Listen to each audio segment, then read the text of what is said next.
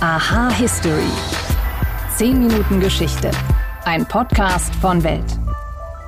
Die Geschichte der Vereinigten Staaten von Amerika. Das ist immer auch eine Geschichte der Menschenrechte der schwarzen Bevölkerung. Bis in die 1960er Jahre hinein. Da gab es in den USA getrennte Geschäfte, Umkleidekabinen und sonstige Einrichtungen für Schwarze und Weiße. Und 100 Jahre davor da war die Sklaverei im Süden der USA noch völlig legal. In Kentucky, Louisiana und Co. Da wurden die Sklaven zur Arbeit auf den Plantagen gezwungen, sie wurden misshandelt und sie hatten keinerlei Rechte. Um die Menschen in den Norden zu retten, wurde deswegen von Fluchthelfern die sogenannte Underground Railroad gegründet. Klingt erstmal nach Eisenbahn, hat mit dem Zug aber nur am Rande zu tun. Wie die Organisation tausende Sklaven in die Freiheit brachte, darum dreht sich diese Folge. Außerdem fliegen wir ins Weltall. Denn den Countdown der NASA, den kennen wir alle. Aber wer hat ihn eigentlich erfunden? Herzlich willkommen zu Aha History. Ich bin Wim Ort und ich freue mich, dass ihr dabei seid.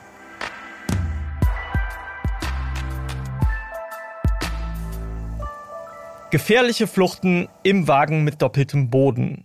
Leben in ausgehöhlten Möbeln oder in kleinen versteckten Kammern, teils viele Jahre lang. Und die ständige Angst, doch aufzufliegen, misshandelt oder zu Tode geprügelt zu werden. So ungefähr lässt sich die Underground Railroad zusammenfassen. Im 19. Jahrhundert, da bildete sich eine lose Bewegung um die versklavten Menschen aus den Südstaaten der USA in die Freiheit des Nordens zu schleusen. Wie die Fluchten abliefen und welche Gefahren drohten, darüber spreche ich mit Laura Bieger. Die Professorin für American Studies leitet ein Forschungsprojekt zur Geschichte der Underground Railroad an der Uni Bochum und ist mir per Videocall zugeschaltet. Hallo Frau Bieger. Hallo Herr Ort. Underground Railroad, das ist ja ein schon fast schon ikonischer Name. Wo kam der her? Nee, ich finde den Namen wirklich unglaublich faszinierend. Der entstand um 1830 herum, also zu Beginn des amerikanischen Eisenbahnzeitalters. Und bevor es Untergrundbahnen gab, das ist, glaube ich, echt wichtig zu betonen, der Name ist ein Codewort. Ähm, als Literaturwissenschaftlerin würde ich auch sagen, eine Metapher für eine geheime, aus einem kollektiven Akt zivilen Ungehorsams erschaffene Infrastruktur. Und Infrastruktur und Eisenbahn, das hat natürlich was miteinander zu tun. Ähm, aber die Underground Railroad war ein informelles Netzwerk aus geheimen Routen und sicheren Orten, mit der circa ähm, 135 bis 150.000 Personen afrikanischer Herkunft in der Zeit vor dem amerikanischen Bürgerkrieg der Sklaverei entkamen. Sie haben jetzt gesagt, es ist eine Metapher. Wie ist dieses Netzwerk im Untergrund, im gesellschaftlichen Untergrund dann entstanden damals?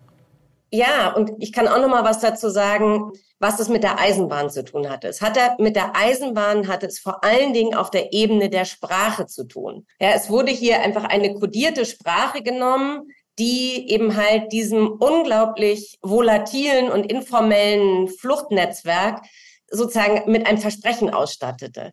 Ne? Also hier war plötzlich irgendwie mit, mit der Begrifflichkeit von technologischem Fortschritt ging sozusagen die Vorstellung einher, dass dieses Fluchtnetzwerk jetzt in der Lage sein würde, große Menschenmengen schnell und zuverlässig äh, an das gewünschte Ziel zu bringen. So, und diese kodierte Sprache hatte den Zweck, das Unternehmen geheim zu halten. Es war unglaublich gefährlich. Die Leute, auch die ähm, weißen Menschen, die daran beteiligt waren, mussten Angst davor haben, gelünscht, umgebracht zu werden. Ähm, und so gab es eben halt genau diese Funktion des Versteckens durch die Eisenbahnsprache.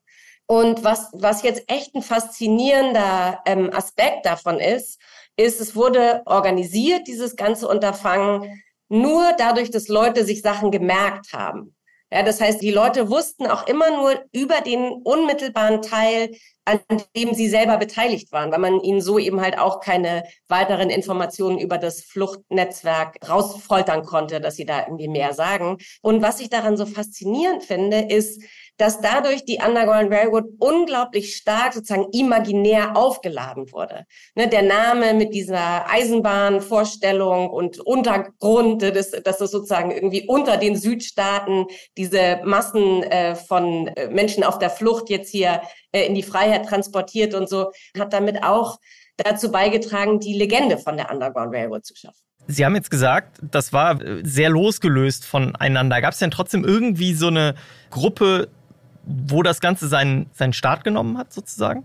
Oder gab es das wirklich gar nicht? In meinem Verständnis gab es das nicht. Es gab Abolitionistenbewegungen, die sich ja sowieso dafür stark gemacht haben, auf unterschiedliche Art und Weise, die äh, Zeitungen veröffentlicht haben, ähm, die unterschiedliche Initiativen gemacht haben.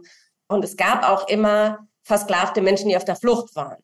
Nicht? Also so diese, es gab irgendwie einfach Helfer und es gab, es gab Menschen, die auf der Flucht waren.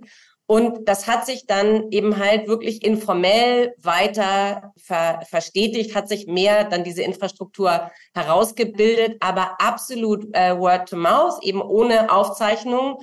Und das, was es jetzt eben halt im Nachhinein an Rekonstruktionen von Netzen gibt, wenn man das mal googelt, dann findet man irgendwie einfach die Routen, die Netze und sowas, das sind eben halt alles jetzt sozusagen Übertragungen dieser Vorstellung von einer sehr informellen äh, Operation, die, um sich selbst zu schützen, ähm, keine Dokumentation ihrer eigenen Tätigkeit ähm, herstellen. Wie wurden die Fluchten konkret organisiert und wie haben sich auch die Fluchthelfer und natürlich die Flüchtenden selber getarnt auf diesen Fluchten?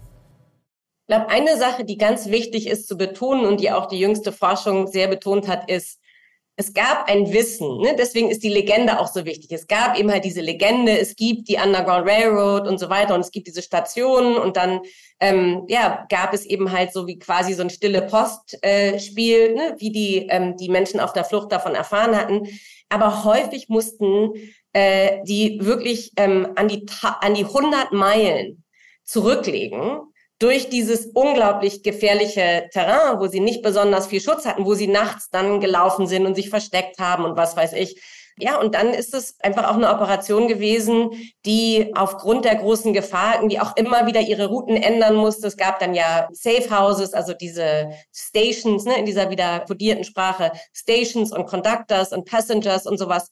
Und ich glaube, dass sozusagen das Phänomen Underground Railroad lebt total von der Imagination, die es einlädt und die Leute, die daran beteiligt waren, weil sie sich so viel vorstellen mussten und weil sie in dieser kodierten Sprache davon geredet haben, waren sie quasi auch daran beteiligt, irgendwie eine alternative Gesellschaft zu stiften. Das ging nur, weil einfach so viel Vorstellung nötig war, um das überhaupt zu machen. Gehen wir jetzt mal einen Schritt weiter. Die Flucht ist geglückt. Wie sicher waren die afroamerikanischen Flüchtenden in diesen nördlichen Bundesstaaten wirklich? Also eigentlich waren sie nur sicher, wenn sie das Gebiet der Vereinigten Staaten verlassen hatten. Besonders nach 1850 hat sich die Gesetzeslage mit dem sogenannten Fugitive Slave Law nochmal verschlechtert. Aber selbst davor war es so, dass entflohenes Property-Besitz immer von seinem rechtmäßigen Besitzer sozusagen zurückgeholt werden konnte. Und deswegen war man tatsächlich nur dann sicher, wenn man das über die Grenze geschafft hat. Es gab ganz viel Fluchtbewegung natürlich Richtung äh, Norden, Richtung Kanada.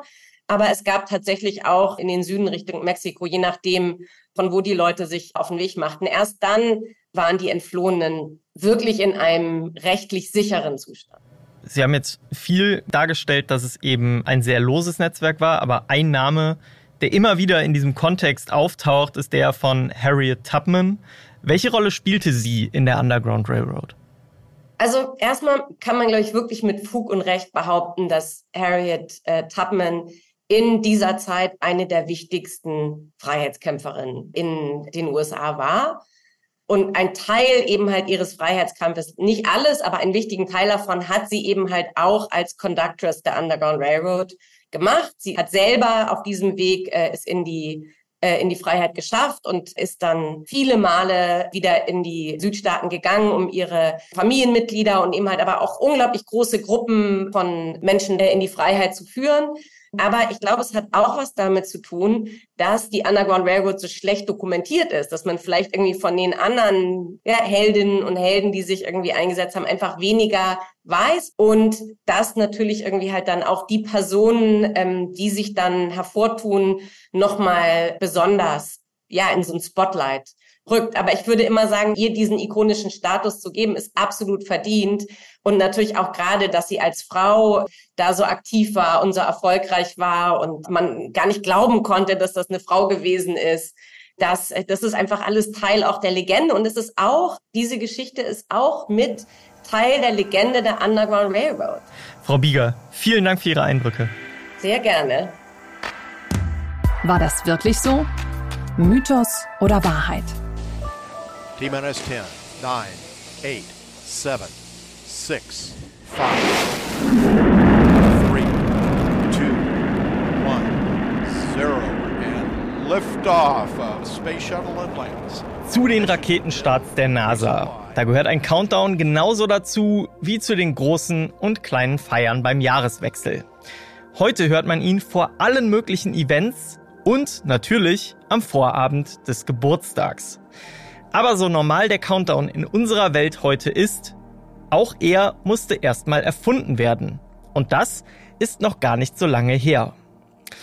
Erfunden wurde er aber nicht von der NASA, sondern er ist eine Koproduktion aus Deutschland und Frankreich. Aber der Reihe nach. Den wohl allerersten Countdown der Geschichte, den finden wir in einem Roman von Jules Verne aus dem Jahr 1889. In Der Schuss am Kilimanjaro da heißt es nur noch 10, noch 5 und schließlich nur noch eine Sekunde, bevor eine Rakete abgeschossen wird. Dieser Countdown, der wurde damals aber nirgendwo so richtig aufgegriffen und wirklich populär wurde das Runterzählen dann erst 40 Jahre später. Im Jahr 1929 veröffentlichte die Universum Film AG den Film Frau im Mond von Starregisseur Fritz Lang. In diesem Film geht es um eine Mondexpedition, um Gold zu finden. Und ich hätte euch die Sequenz hier sehr gerne vorgespielt, aber Frau im Mond ist ein Stummfilm. Einen dramatischen Countdown gibt es also nicht. Stattdessen wurde das Runterzählen mit Textkarten dargestellt. Jahre nach dem Film erklärte der Regisseur die Idee für seine Neuerfindung folgendermaßen. Als ich das Abheben der Rakete drehte, sagte ich mir, wenn ich 1, 2, 3, 4, 10, 50, 100 zähle, weiß das Publikum nicht, wann die losgeht. Aber wenn ich rückwärts zähle, 10, 9, 8, 7, 6, 5, 4, 3, 2, 1, 0, dann verstehen sie. Auch wenn Fritz Lang in seiner Nachbetrachtung von 10 bis 0 runterzählt, so startete der Countdown in seinem Film bei 6 Sekunden. Und auch auf 0 wurde nicht runtergezählt, sondern die Rakete startete nach einer Karte, die das Wort jetzt zeigte. So oder so, Lang gilt bis heute als Erfinder des Countdowns und wurde im Zuge der amerikanischen Raketenprogramme regelmäßig als Referent oder Ehrengast zu NASA-Veranstaltungen eingeladen. Und bei den Raketentechnikern war er auch deshalb immer beliebt, weil nicht nur der Countdown aus seinem Film übernommen wurde, sondern weil auch das Abstoßen der ersten Zündungsstufe in Frau im Mond genau so dargestellt wird, wie es bei den Raketen noch heute Usus ist. Ob der deutsche Regisseur Fritz Lang von dem Countdown in Jules Verne's Roman wusste oder nicht, das lässt sich heute nicht mehr nachvollziehen. Aus Gründen der Fairness gebe ich den Erfinder Credit deswegen beiden Männern. Diesen Podcast, den haben wir von Welt erfunden da könnt ihr euch ganz sicher sein. Und wenn ihr Fragen habt, die wir hier mal behandeln sollen, dann schreibt uns an history@welt.de. Danke euch fürs Zuhören und bis zum nächsten Mal.